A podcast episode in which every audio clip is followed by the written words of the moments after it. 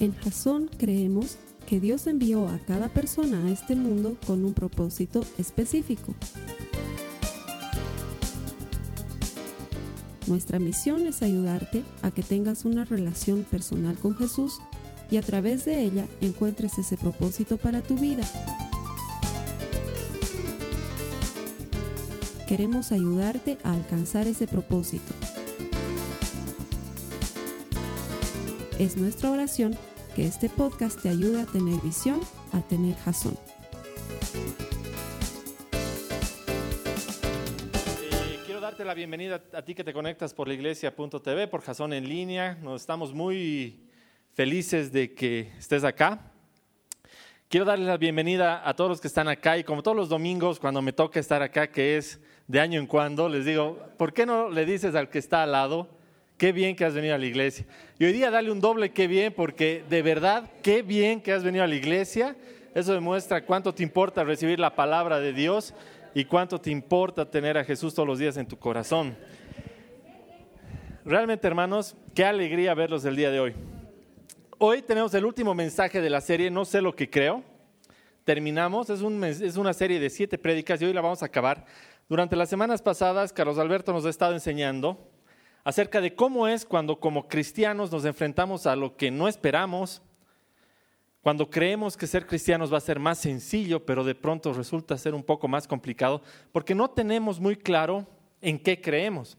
Y nos basábamos en Timoteo 2, 1, donde es muy interesante, pero en este libro encontramos palabras eh, como sufrimiento, prisión, abandono, cansancio, trabajo, que en, una, en un paralelismo muy interesante se contrastan con otras palabras que son mucho más poderosas.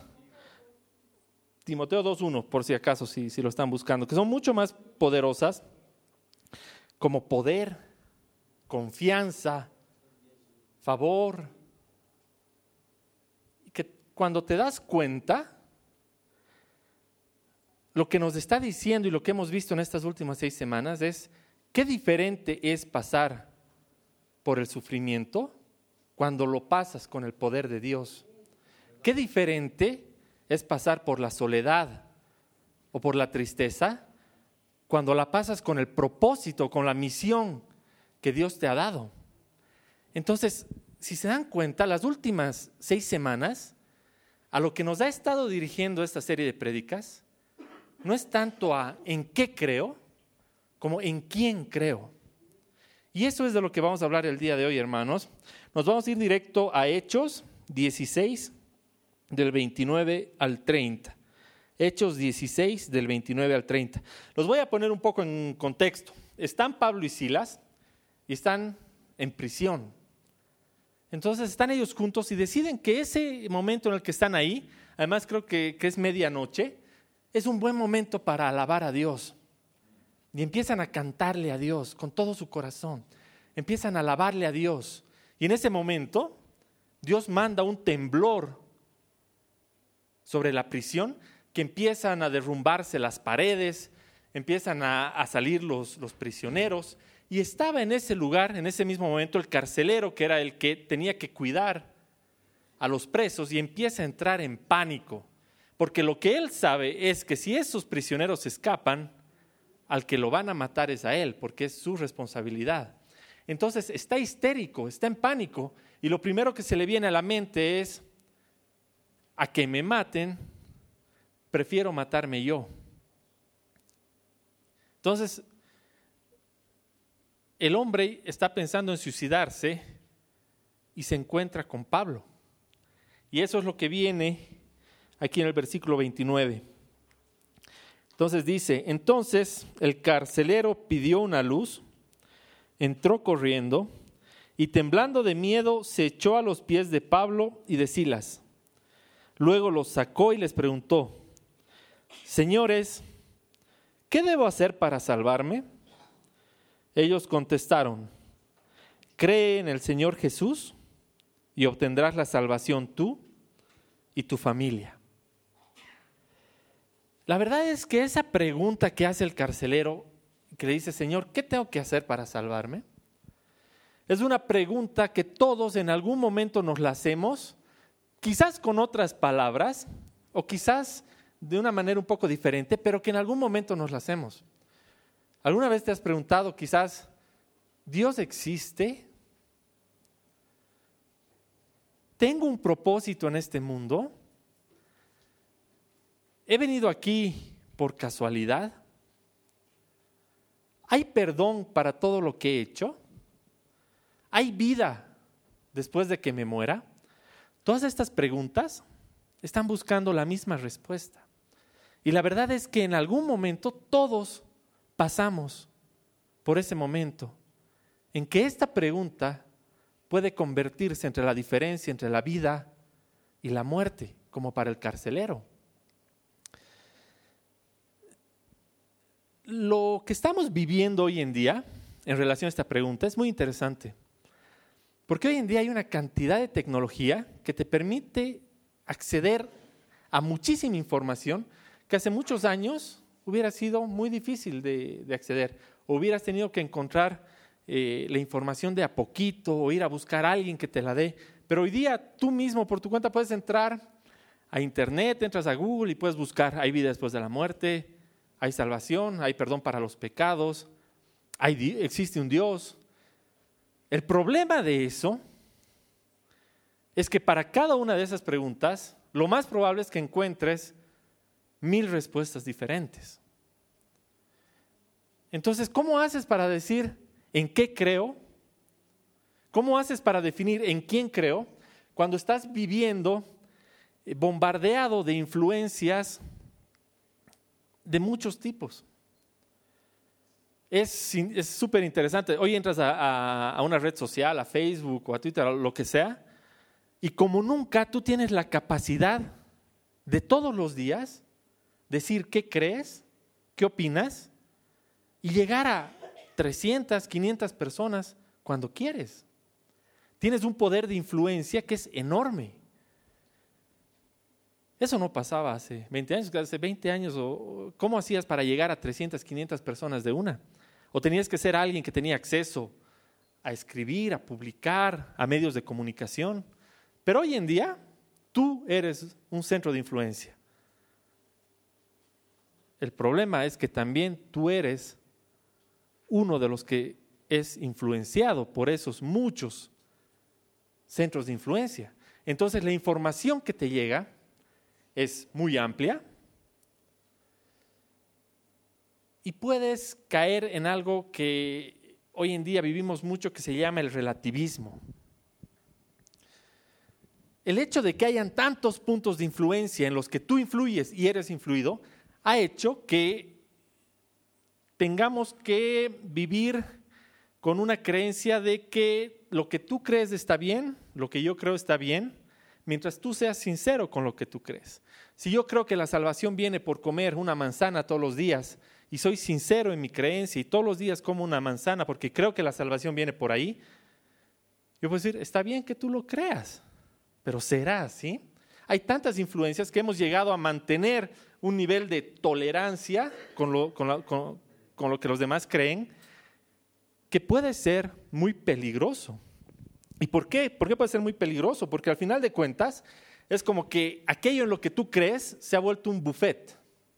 Entonces tú entras con una bandeja al buffet de creencias y dices, tengo tantos polos de influencia en mi vida que voy a tomar un poco de pecado porque sí siento que necesito perdón de muchas cosas que he hecho voy a tomar un poco de...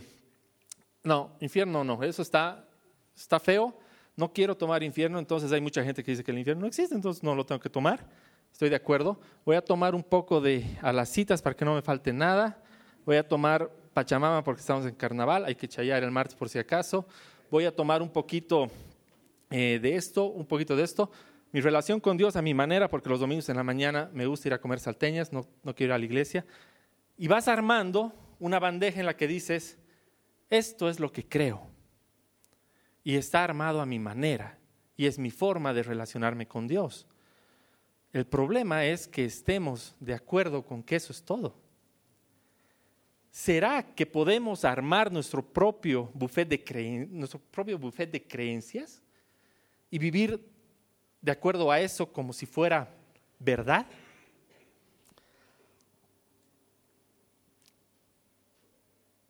Quiero ponerles un ejemplo. Si yo les dijera hoy que la probabilidad que al salir del servicio de hoy y se van a subir a un coche y la probabilidad que tienen de llegar vivos a su destino es una en mil, ¿se subirían a ese coche? Estoy seguro que no lo harían, dirían una en mil, imposible. Pero extrañamente, cuando se trata de nuestra vida terrenal, buscamos certezas absolutas y verdades completas. Pero cuando se trata de nuestra vida espiritual, tendemos a buscar un poco de todo sin la certeza de qué es la verdad. Entonces, lo que yo quiero hacer el día de hoy es algo que alguien hizo conmigo hace exactamente seis años, este 8 de marzo. Y hace seis años alguien me dijo, te voy a presentar a Jesús de una manera objetiva. Te lo voy a poner lo más claro que yo pueda para que tú puedas tomar tu propia decisión. Porque me dijo, yo no soy dueño de la verdad. Y aquí en Jasón no somos dueños de la verdad. Y cuando me presentaron a Jesús, yo tomé una decisión de creerle a quien me dijo, yo soy la verdad, el camino y la vida. Lo que quiero hacer el día de hoy es eso, y simplemente. ¿Por qué? Porque estoy seguro que aquí muchos conocemos a Jesús, muchos ya nos hemos enamorado de Él, muchos ya tenemos a Jesús como una verdad absoluta, pero esa verdad tiene que ser un cimiento sólido, que todos los días lo tengamos sólido porque cuando estamos bombardeados por esta cantidad enorme de influencias que tenemos, muchas veces llegamos a dudar y a decir, esto también suena bien. Y empezamos a no estar seguros del camino en el que estamos y empezamos a creer que probablemente todos los caminos conduzcan a Dios. Yo les pregunto, ¿será posible que todos los caminos conduzcan a Dios? Nos vamos a poner de acuerdo en tres puntos para esta charla. Si es la primera vez que estás conectado a la iglesia en línea, acabas de llegar a una iglesia cristiana. Los que están acá supongo que saben que han venido a una iglesia cristiana o no han traído a nadie con engaños. ¿No? Vamos a ir a comer salteñas, ¿no? No creo que en los próximos minutos yo pueda convencerte de todo lo que es verdad y de todo lo que es mentira. Pero lo que puedo hacer es presentarte a Jesús de una manera objetiva y clara, para que seas tú quien pueda tomar una decisión al final del día. Para eso les voy a pedir que nos pongamos de acuerdo en tres puntos. El primer punto, no porque yo crea algo, quiere decir que eso es verdad. No porque yo crea que puedo volar, quiere decir que eso es verdad. Creo que es fácil ponernos de acuerdo en eso, ¿no? No porque yo crea que puedo correr más rápido que un auto, voy a lograr, por más que me esfuerce, por más que lo haga con todo mi corazón, con toda mi convicción, ir más rápido que un auto. Hay una película que me gusta mucho, no sé si la han visto, es El hombre que miraba las cabras. Es bien rara. Es de un grupo de soldados, de soldados americanos que forman un departamento de guerra psíquica. Y creían ellos que si se convencían de algo mentalmente, lo podían lograr. Entonces la escena, la película empieza con una escena en que está un general frente a una pared y empieza a pensar y dice, yo puedo atravesar la pared. Yo puedo atravesar la pared la pared no existe, yo puedo atravesar la pared. Entonces lo empiezas a ver al general corriendo contra la pared, pero a todo lo que da, y no, pues se da el tortazo de su vida contra la pared y dice, tengo que seguir intentando. Pero la verdad es que no porque yo crea en algo, eso es verdad. Creo que es fácil que nos pongamos de acuerdo en ese primer punto. ¿Han visto el programa Yo me llamo de, los que van a cantar, imitar a su artista favorito? Al principio se acuerdan que hay una parte de casting donde muestran los que no han logrado calificar al, al evento y digo, ellos juran que están cantando pues como Juan Gabriel, como su artista favorito, pero por más que crean que son Juan Gabriel, te das, cuenta y por qué no ha habido alguien que los ame, que les diga no vayas. No, porque después, es que después sirven de, de, broma en la tele. Y yo me imagino, pobrecitos, ya cuando tú crees que cantas con Juan Gabriel y de pronto te ves que te han puesto en la sección de chiste del programa, no debe ser pues agradable. Ese era el primer punto. Segundo punto, muchas cosas de las religiones del mundo tienen elementos que son verdad, pero no todas pueden ser verdad. A ver, ¿cómo es eso? Vamos, vamos a ir analizando. Si miramos por arriba, podemos estar de acuerdo que muchas religiones en el mundo comparten cosas, tienen similaridades. Por ejemplo, muchas religiones en el mundo comparten en que algo que dicen que la vida es sagrada. Y en eso quizás podemos estar de acuerdo. La vida es sagrada. Muchas religiones tienen una base moral para tu comportamiento en la cual vamos a encontrar un gran nivel de similaridades en las que podamos estar de acuerdo y quizás son verdad. Muchas religiones te van a decir cómo deberías tratar a tu prójimo. Y quizás vamos a encontrar muchas coincidencias ahí. Entonces, desde cierto punto de vista, cuando las miras por arribita, cuando te dicen todos los caminos conducen a Dios, tú puedes decir, sí, es que todas las religiones se parecen mucho. Pero ¿qué pasa cuando vas adentro?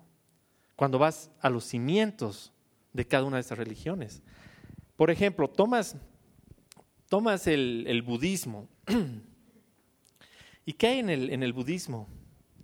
En el budismo no hay un Dios, no hay un ser sobrenatural, no hay, no hay el perdón de los pecados, hay el karma y con eso te arreglas y vives. Entonces ya está algo medio diferente cuando los comparas con el hinduismo, donde hay un Dios que es muy impersonal y que está representado por una cantidad enorme de subdioses, de ídolos, de estatuas, y dices, bueno, ya, ya no es lo mismo y comparas el hinduismo con el islam y dices, ajá, aquí los musulmanes tienen un solo Dios que es personal y en lo absoluto hay subdioses, ni ídolos, ni estatuas que me comunican con Dios. Entonces, las cosas ya no son pues tan iguales. Alguna diferencia tiene que haber. Pero ¿qué pasa cuando el budista viene y te dice, no existe Dios? Y el cristianismo viene y Jesús viene al mundo y te dice, yo soy Dios. Entonces ahí ya te has encontrado en una posición de religiones que son diametralmente opuestas en que una de las dos no puede ser verdad porque se están contradiciendo directamente. Entonces, podemos ponernos de acuerdo en que puede ser que hayan muchos elementos de verdad en las distintas religiones, pero que no todas pueden ser verdad. Creo que es, creo que es bastante claro. Entonces tenemos dos puntos. No porque yo lo crea es verdad. Segundo, puedes encontrar muchos elementos de verdad en las religiones, pero no todas pueden ser verdad. Y tercer punto, es importante vivir en verdad, de acuerdo a la verdad, con la verdad. Porque si no nos ponemos de acuerdo en ese punto, toda la discusión sería en vano. Y la verdad está en el centro mismo de todos nuestros valores. Desde que nuestros hijos son chiquitos, lo primero que les enseñamos es que siempre se comporten de acuerdo a la verdad. La verdad es lo que nos diferencia. La verdad es lo que nos, nos hace diferentes a los hombres.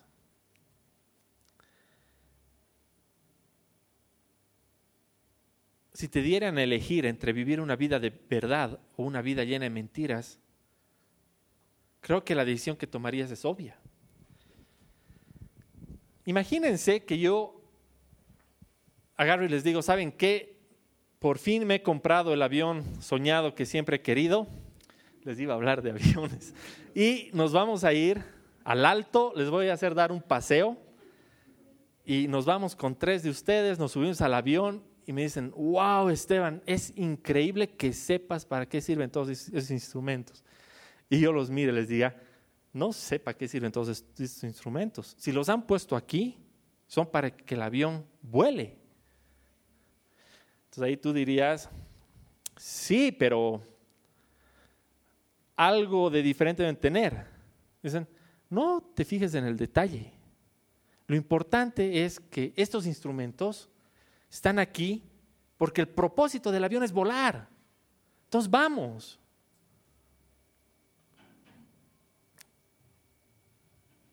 En Jason siempre el Carlos Alberto nos dice, no dejen su cerebro afuera, ¿no? Eh? Tráiganlo, métanlo, duden, pregunten, cuestionen, busquen respuestas. Si yo creyera que todos los instrumentos del avión sirven para lo mismo, porque la única meta es volar, es como ver todas las religiones por arribita, que todas tienen similaridades cuyo único propósito es vivir mejor, por ejemplo. Pero así como en el avión hay un instrumento que va a servir para despegar y su uso va a ser muy diferente para aterrizar, estarías poniendo tu vida en riesgo por creer que al final de cuentas todos los instrumentos cumplen el mismo propósito. Porque lo que les decía al principio, cuando estamos pensando en nuestra vida terrenal, queremos verdades absolutas. Queremos saber cuál es el instrumento que sirve para despegar, cuál es el instrumento que nos sirve para mantenernos en vuelo y cuál es el instrumento que nos va a servir para aterrizar a salvo porque valoramos nuestra vida terrenal. Pero cuando estamos hablando de lo espiritual y de nuestra vida eterna, nos contentamos con que todos esos instrumentos cumplan, un propósito y lo veamos por encima y no nos aseguremos de que en lo espiritual estamos viviendo también de acuerdo a la verdad. Por eso el tercer punto es que estamos de acuerdo que deberíamos vivir de acuerdo a la verdad. Entonces son tres puntos, no porque yo lo crea es verdad, no todas las religiones pueden ser verdad, y tercer punto es importante, que vivamos de acuerdo a la verdad.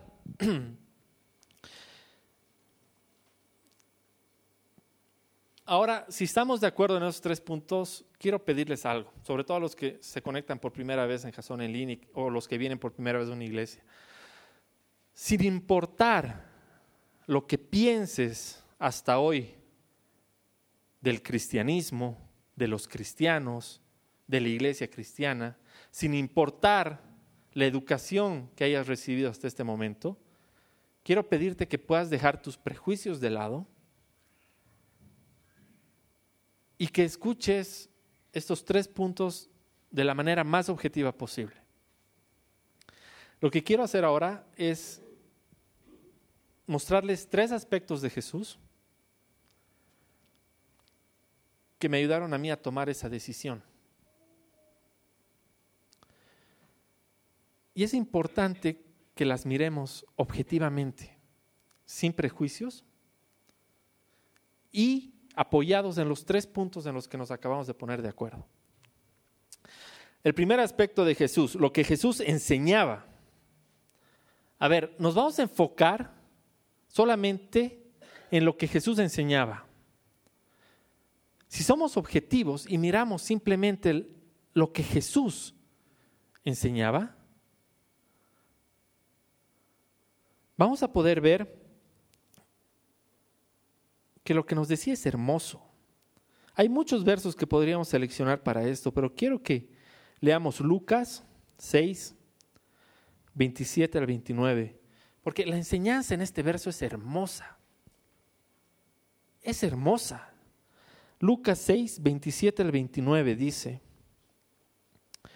pero a ustedes que me escuchan les digo, amen a sus enemigos, hagan bien a quienes los odian, bendigan a quienes los maldicen, oren por quienes los insultan. Si alguien te pega en una mejilla, ofrécele también la otra. Y si alguien te quita la capa, déjale que se lleve también tu camisa. Es hermoso. Si hay algo en lo que podríamos estar de acuerdo con este primer aspecto de Jesús, es que si el mundo viviría por estas enseñanzas, el mundo sería hoy un lugar totalmente diferente. Eso es innegable. Si viviéramos de acuerdo a lo que Jesús nos enseñaba, todas las cosas que, que no veríamos afuera. Imagínense lo hermoso que sería eso. Si quieres, si es, si es la primera vez que estás escuchando este mensaje, te invito a que, acabando la prédica, vayas y empieces a leer los evangelios. Vas a ver cada enseñanza que te vas a convencer de manera objetiva sin que yo te diga en qué creas o no, que si viviéramos solamente por las enseñanzas de Jesús, este sería un mundo realmente diferente. El segundo aspecto de Jesús que les quiero dar, sus milagros. Vamos a ver qué dice Marcos 6, 2.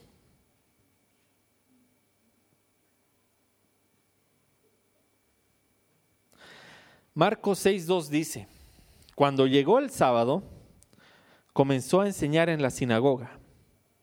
Habla de Jesús. Y muchos oyeron a Jesús y se preguntaron admirados, ¿dónde aprendió este tantas cosas? ¿De dónde ha sacado esa sabiduría? ¿Y los milagros que hace? Ahora, aquí debo ser justo contigo. Tú me puedes decir, es que yo no creo en los milagros me estás diciendo que me estás presentando algo objetivo, pero yo no creo en los milagros. Está bien, tienes todo el derecho. Pero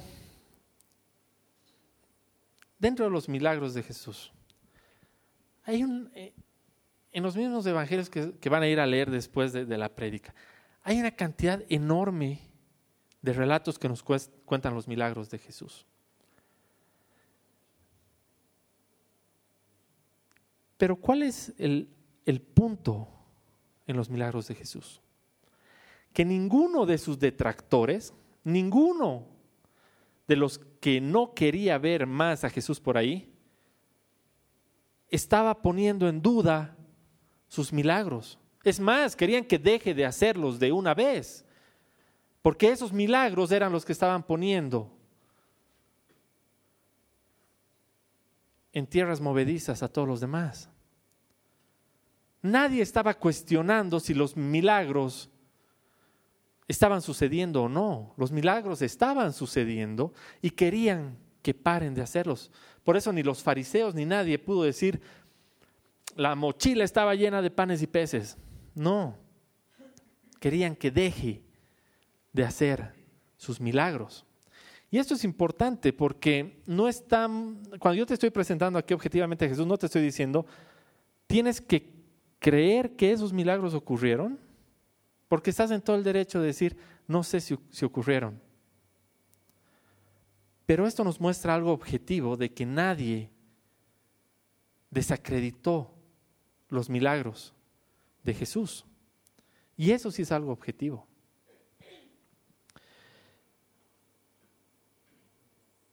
Y aspecto número tres, la resurrección. Para nosotros los cristianos la resurrección es lo más importante. Es en lo que basamos nuestra fe. El hecho de que Jesús resucitó es, una parte, es parte de los cimientos sólidos que tenemos que tener en nuestra fe.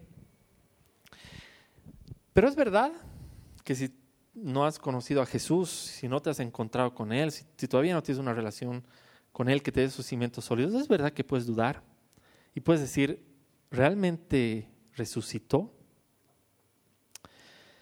Hay algunos argumentos que dicen, no, ¿sabes qué? Lo que pasó fue que los soldados romanos se robaron el cuerpo.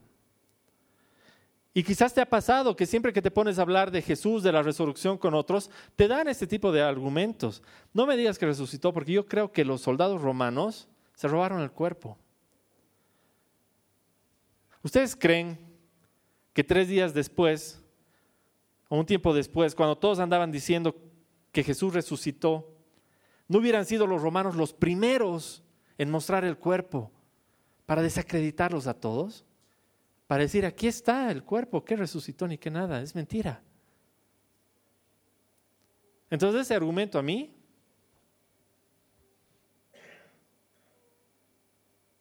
no me dice nada. Entonces ahí puede ser que otro te diga, ah, no, entonces los que se robaron el cuerpo fueron los mismos discípulos.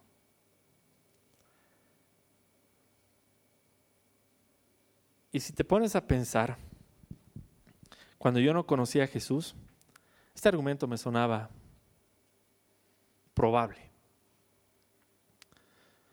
Pero cuando empiezas a conocer a Jesús, empiezas a conocer a sus discípulos, empiezas a conocer lo que vivieron y te das cuenta que a excepción de Juan todos murieron como mártires te pones a pensar, ¿será posible que uno de ellos haya decidido morir por una mentira?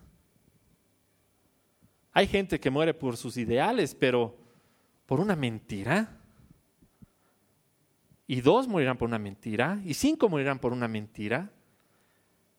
Y alguien te dirá, renuncia a Jesús o te voto con los leones para que te deshagan, y tú seguirías dispuesto a morir por una mentira. O te dirán, te vamos a colgar de cabeza en una cruz. ¿Y tú seguirías dispuesto a morir por una mentira? ¿Será posible que los discípulos se hayan robado el cuerpo para morir por una mentira? A mí no me parece. Y ese segundo argumento tampoco tiene mucho sustento.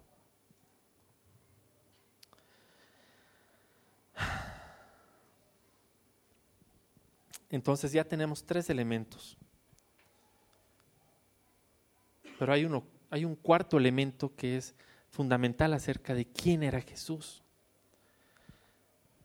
Y, y el cuarto elemento es quién afirmaba ser Jesús.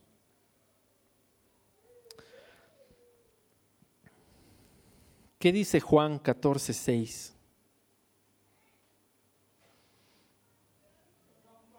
Juan 14, 6. Jesús le contestó, dice, yo soy el camino, la verdad y la vida. Solamente por mí se puede llegar al Padre. Él dice, yo soy el camino, la verdad y la vida. Y esa es una aseveración única en cuanto a las creencias. Buda no dijo eso, mamá no dijo eso. Fue Jesús. Es única. Yo soy el camino, la verdad y la vida. Aún, aún puedes no creer, pero son cuatro puntos objetivos que nos llevan a dos opciones, quizás tres.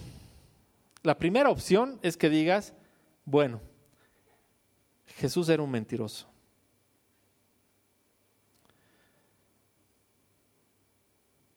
Porque nada de eso era verdad.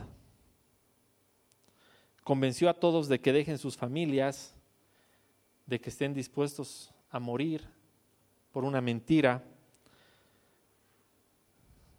Era un gran mentiroso. Pero si estás diciendo que era un gran mentiroso, entonces no puedes decir que era un gran líder moral y que por sus enseñanzas todo este mundo sería un mundo mejor. No puedes decir que era un mentiroso y era aquel que nos ha dejado las enseñanzas más hermosas para hacer que este mundo sea realmente diferente, que tu vida sea diferente, que como hemos visto en las seis semanas pasadas, la soledad, el sufrimiento, la tristeza, no sean nada cuando atraviesas de la mano de Dios con poder, con misión, con propósito. Entonces esa opción es tuya, pero no tiene mucho sentido. La opción número dos, puedes decir, era un loco. Estaba loco.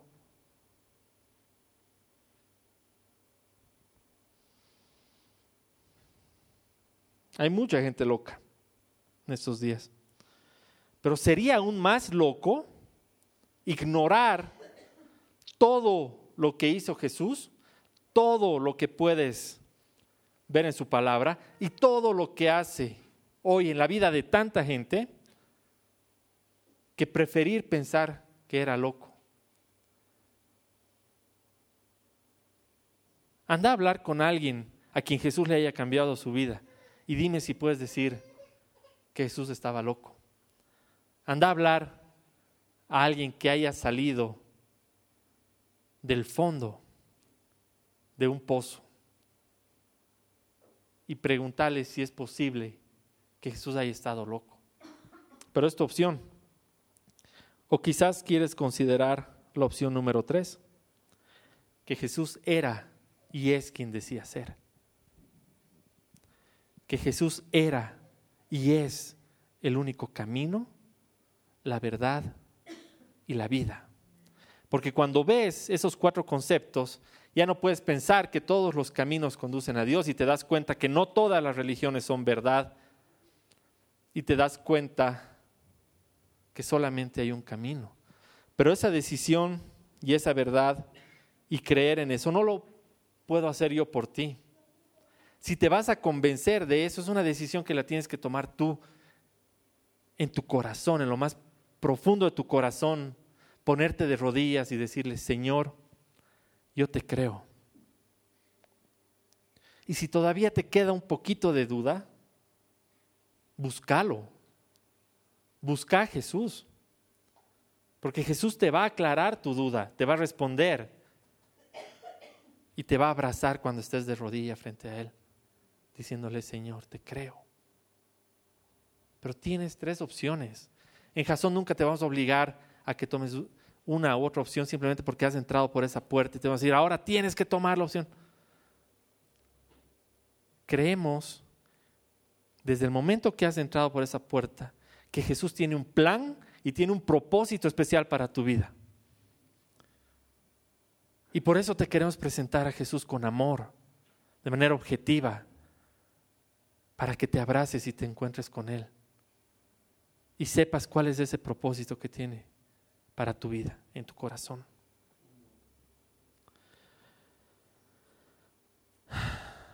Todos tenemos amigos, familiares, conocidos, cuyas vidas quisiéramos ver llenas, completas, radiantes, gracias al amor de Dios gracias a que Jesús ha tocado sus corazones. Todos conocemos por lo menos a una persona. Para acabar, les voy a pedir a todos que cerremos los ojos. Vamos a orar por todas estas personas. Puede ser tu papá, tu mamá, tu hermano, un compañero de trabajo, que ha decidido creer en ese buffet de creencias con el que muchos alguna vez nos hemos estado rifando nuestra eternidad. Pero hay tiempo. Hay tiempo para que tú les puedas hablar de Jesús. Hay tiempo para que los abraces con amor y sea tu vida la que sea testimonio de la obra que Jesús ha hecho en ti. Porque quizás la manera más objetiva de mostrarle a la gente quién es Jesús eres tú mismo con el cambio que ha hecho en tu corazón. Señor Padre amado, reconocemos que no tenemos el poder de cambiar vidas por nuestra cuenta. Pero sabemos, Señor, que tú sí puedes. Te pedimos, Señor, que bendigas las vidas de las personas por las que estamos orando hoy. Y te pedimos que te reveles ante ellos, Padre, para que llenes sus vidas de amor y de la luz que solo tú puedes dar. Señor, haz todo lo que sea necesario para que ellos vean tu gloria y se acerquen a ti, Señor. Conviértenos a, Señor, a, a nosotros, Señor, en ejemplo, en testimonio de lo que has hecho con nosotros, para que la manera más objetiva de mostrar lo poderoso y lo misericordioso que eres sea nuestra propia vida. Que lo que has transformado dentro de nosotros se vea, Señor. Que sea obvio hacia los demás, para que por nuestro testimonio todos te encuentren y todos se acerquen a ti, Padre. Si es la primera vez que vas a decidir creerle a Jesús, quiero que hagas esta oración. Si tú estás conectado a Jason en línea, te pido que cierres los ojos o puedes pedirle a un compañero de oración que ore contigo y te ayude a recibir al Señor en tu corazón. Vamos a cerrar absolutamente todos los ojos para que esto sea algo muy personal y muy privado entre los que quieren recibir hoy al Señor en su corazón.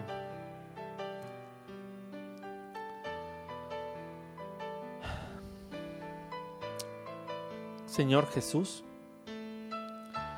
hoy me acerco a ti, reconozco que he pecado y te pido perdón. Hoy, Señor, te entrego mi vida, te entrego mi corazón, para que hagas con ella según tu voluntad y tu propósito, Señor. Jesús, te acepto como mi Señor y Salvador. Cambia mi vida, lléname con tu espíritu y hazme una nueva criatura. Gracias, Señor, porque tú diste tu vida por la mía tuya sea la gloria, la honra y la alabanza en nombre de Jesús. Amén. Si es la primera vez que has hecho esta oración, quiero darte la bienvenida a la familia de Dios. Y estamos muy felices de que algo de lo que hemos compartido hoy vaya a cambiar tu vida para siempre. Hermanos, de tiempo en tiempo en Jason hacemos una charla como esta. Porque es importante que aquello en quien creemos sea lo más sólido en nuestra vida para que sobre esa roca sólida construyamos nuestra familia, nuestras relaciones, nuestras amistades y cumplamos la misión más grande que nos ha dejado Jesús, que es compartirlo a Él. Amén. Amén. Gracias, hermano.